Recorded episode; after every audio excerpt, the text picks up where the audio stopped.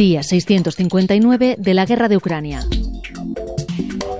Zelensky visita Washington, donde se reúne en la Casa Blanca con Joe Biden tras un encuentro con líderes del Banco Mundial, del FMI y el secretario de Defensa.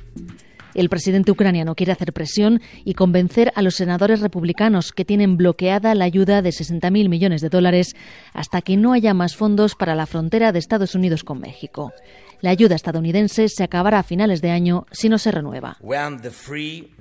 Palabras de Zelensky en Washington, cuando el mundo libre duda, los dictadores lo celebran y maduran sus ambiciones más peligrosas. Hoy, 13 de diciembre, en el diario de Ucrania. Invierno en Ucrania, el frente y la política. Soy Sara Blanco.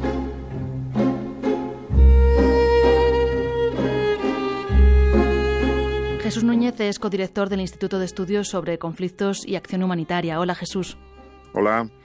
Vamos a hablar de política y de la situación en el frente, en el campo de batalla, y empezamos por la política. El principio de la guerra elevó a Zelensky a unas cotas de popularidad impensables. Todo el país se unió en torno a él para luchar contra Rusia, pero casi dos años después esto ha cambiado mucho. Cuéntanos eh, un poco cuál es la situación ahora y por qué ha perdido el estrellato Zelensky. Efectivamente han cambiado, pero no podíamos dar por descontado que inicialmente Zelensky fuera a conseguir unir eh, eh, a la sociedad ucraniana. Recordemos que se trata de una sociedad fragmentada entre lo que hemos denominado habitualmente prorrusos, por un lado, que miran hacia Moscú, y proeuropeos que miran hacia Bruselas.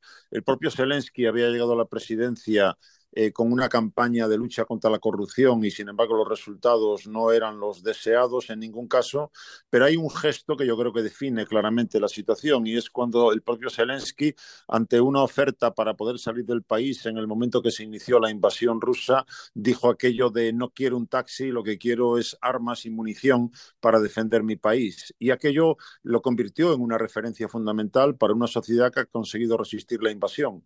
Evidentemente, a partir de ahí, si damos el salto a la actualidad, cuando ya nos acercamos a los dos años desde el inicio de la invasión rusa, es obvio que han ido apareciendo fracturas eh, y disensiones dentro del gobierno eh, ucraniano, y más aún si pensamos que en principio el próximo mes de abril de 2024 deberían celebrarse elecciones. Por lo tanto, ahí surgen nuevas voces que tratan de eh, aprovechar una situación muy, muy delicada en el país para partir de ahí eh, criticar algunas de las decisiones del propio Zelensky, acusándolo incluso de un creciente autoritarismo, mostrando que los resultados no han conseguido eliminar las tropas invasoras del país, pero en cualquier caso creo que a día de hoy, con todo eso, tenemos que seguir pensando que Zelensky sigue siendo el actor fundamental de la escena política ucraniana. Zelensky también ha ido perdiendo apoyos fuera de Ucrania, ha pasado de hablar en los parlamentos de otros países a que, por ejemplo, el apoyo estadounidense penda de un hilo. ¿Por qué ha pasado esto?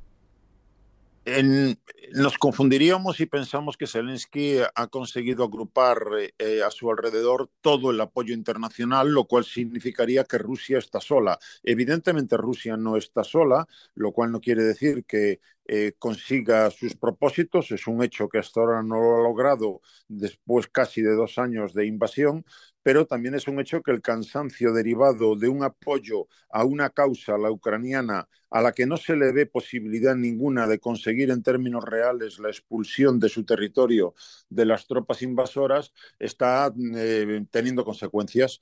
Si a eso se le añade otra vez la reemergencia de la violencia en la franja de Gaza, podemos ver cómo la atención, no solamente mediática, sino también política, se ha ido desviando y, eh, como último factor hay que considerar que en Estados Unidos entramos ya en periodo electoral eh, con una polarización extrema entre republicanos y demócratas, lo cual significa que eh, la administración Biden, que es el principal apoyo político, económico y militar que tiene ahora mismo Zelensky, está también mostrando dudas sobre la posibilidad de mantener el apoyo en el nivel necesario para conseguir incluso la victoria contra Rusia.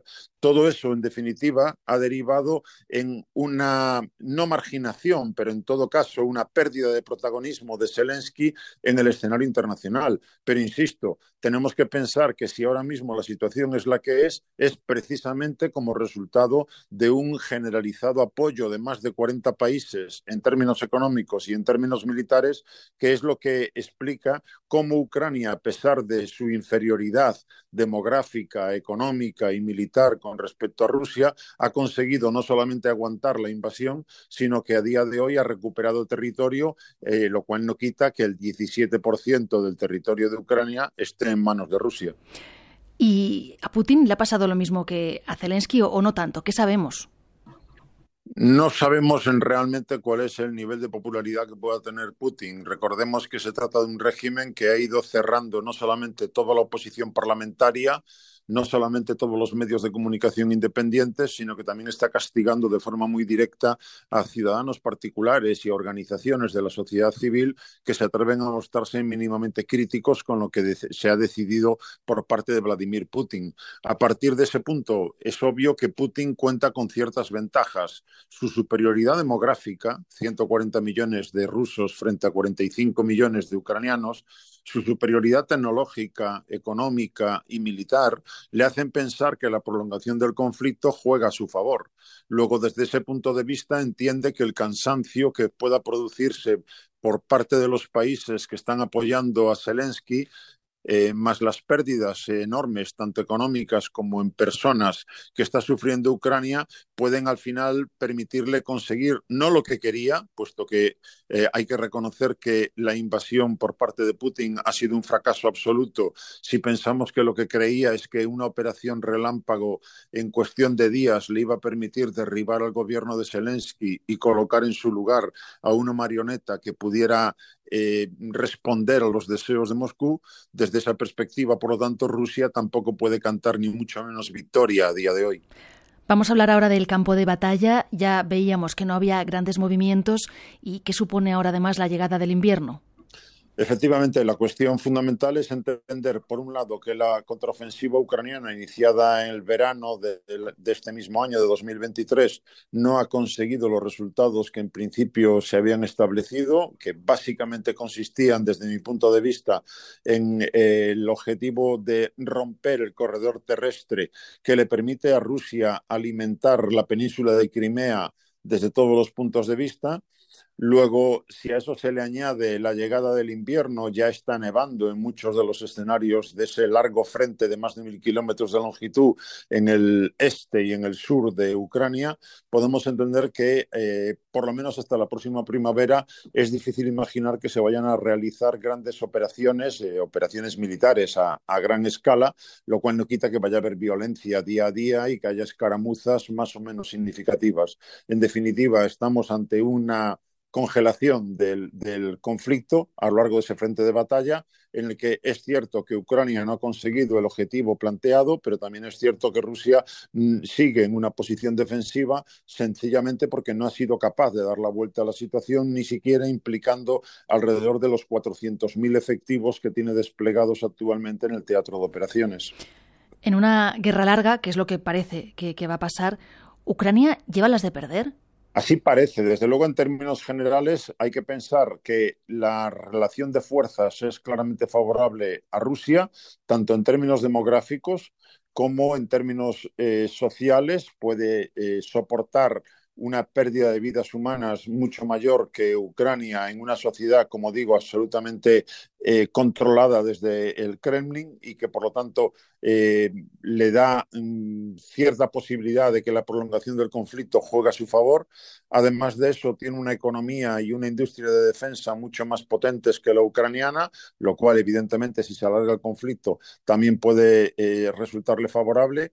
Eh, jugando además con la idea de que el cansancio que ya se está empezando a percibir en los países occidentales que respaldan a Kiev, que eso pueda acabar derivando en una reducción de la ayuda económica y de la ayuda militar que están prestando a Ucrania. Todo eso, por lo tanto, podríamos considerar, ya digo, luego la realidad puede cambiar, pero eh, ese es la, el panorama general, eh, nos daría a entender que la prolongación del conflicto le daría una ventaja a Rusia en la medida en que Ucrania no tiene capacidad ni demográfica, ni económica, ni industrial eh, para poder soportar esa invasión durante mucho tiempo. Jesús, y teniendo en cuenta lo difícil que es hacer un pronóstico, eh, ¿qué podemos esperar en los próximos meses?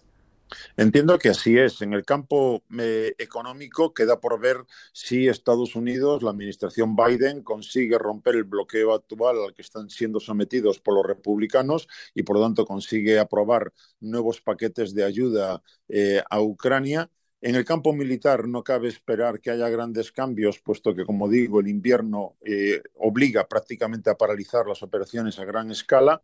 En cualquier caso, la situación actual determina que Ucrania no tiene a su alcance la posibilidad de expulsar a los rusos de su territorio, eso incluiría eh, la península de Crimea y ese es el sueño y el objetivo que ha declarado ya en reiteradas ocasiones el propio presidente Zelensky. Parece claro que Rusia no está ahora tampoco a corto plazo en condiciones de cambiar la tendencia sobre el terreno, es decir, de lanzar algún tipo de ofensiva que le permita eh, ampliar el territorio que actualmente controla y de ahí cabe derivar que de momento, y como mínimo ya digo, hasta la próxima primavera, la situación eh, quede salpicada, como no, de violencia, puesto que se van a seguir produciendo choques y enfrentamientos en lugares concretos de ese largo frente de combate, pero que en definitiva la balanza siga estando en el punto en el que se encuentra actualmente sin grandes cambios. Pues Jesús Núñez, codirector del Instituto de Estudios sobre Conflictos y Acción Humanitaria, muchas gracias por estar en el Diario de Ucrania. Encantado, hasta la próxima. Tony es mexicano y fue a través de la embajada de su país como él y su familia se enteraron de que había empezado la guerra. Les trasladaron a Ivano-Frankivsk unos días antes, vivían en el este, a tres horas de Crimea, así que aceptaron la oferta. Llegaron a Acapulco buscando la paz, pero poco después tuvieron que volver a huir. Se suponía que íbamos a quedar una semana, nada más.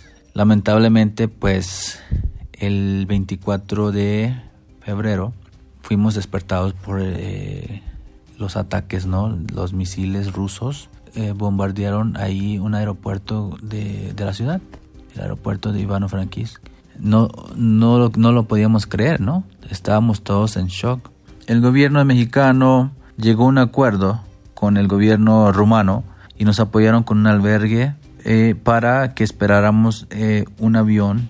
La embajada ordenó un camión y subió a todos los mexicanos, subió a la embajadora, a toda su administración y salieron hacia, hacia Rumania. Nosotros también. Tardamos aproximadamente tres noches en, eh, del, en cruzar eh, nos trasladaron pues a la Ciudad de México. fueron aproximadamente 22 horas o 23 horas de vuelo porque como es avión militar tiene que eh, pedir eh, aprobación o para pasar por los países, ¿no? Para usar el, el, uso del, del, espacio aéreo.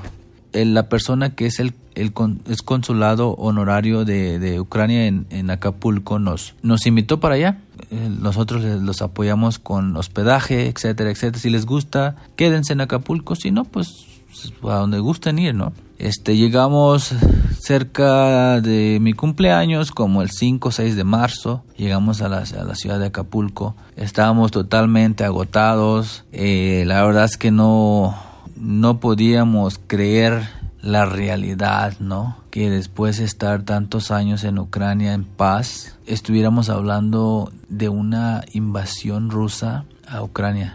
Entonces ya decidimos, este, mi familia y yo decidimos quedarnos en Acapulco.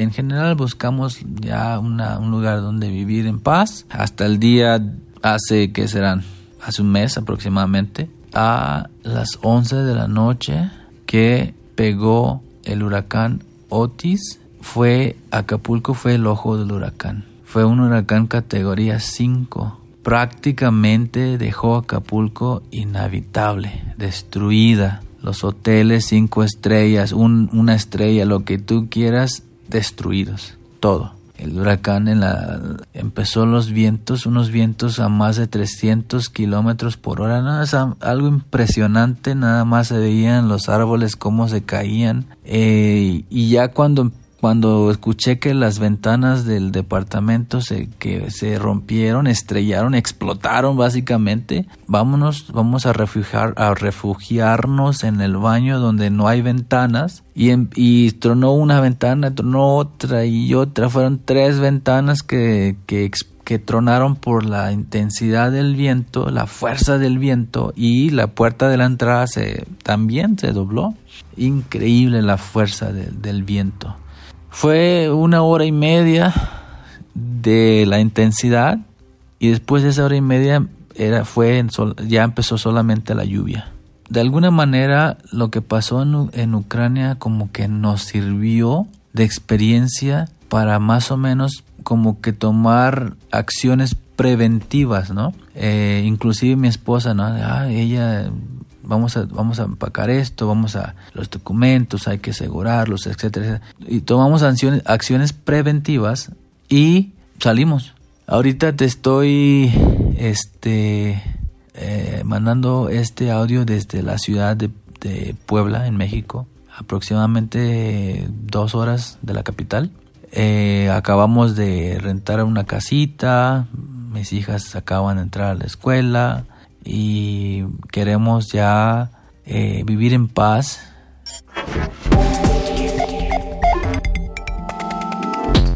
Hasta aquí este Diario de Ucrania, el capítulo 182 de este podcast producido por el equipo de audio digital de RTV Noticias.